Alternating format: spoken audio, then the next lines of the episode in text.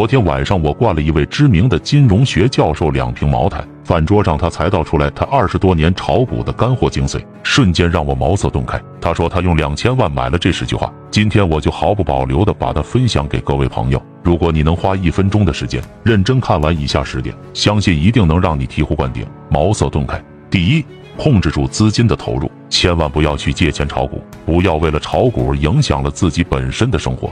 第二。不管什么时候，我们都要保住本金。没有任何行情值得我们孤注一掷。如果没有了本金，后面再好的行情也与你无关。第三，炒股一定要分仓，市场从来不缺机会，满仓操作也非常的被动，即降低机会也影响了心态。第四，不能过度的依赖技术指标，所有的指标都有滞后性，主力都可以做出来，而炒股是个概率游戏，看技术炒股的胜率不足五成，没有绝对。第五。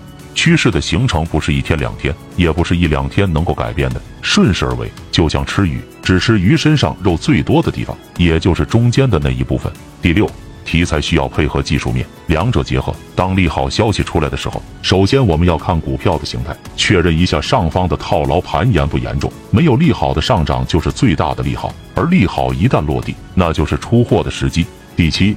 如果你是做短线的，那么只看市场情绪，不要看复杂的指标。所谓的题材就是讲故事，比的就是谁的故事更有前景，谁画的饼更大。第八，炒股是反人性的，当大部分散户看好的时候，基本上就是行情的尾声了。第九，交易的本质就是为了赚钱，所以一定要等到自己模式的买点出现后再去交易，等待也是交易的一部分，不要因为一两次的失误就否定自己的模式，世事无绝对。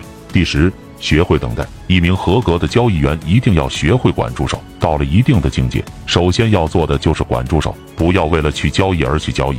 以上十点，如果你一遍没有看明白，建议你反复多看几遍，一定能明白其中的奥妙和精髓。关注财富智慧，做新时代的清醒者，每天给你分享实用干货。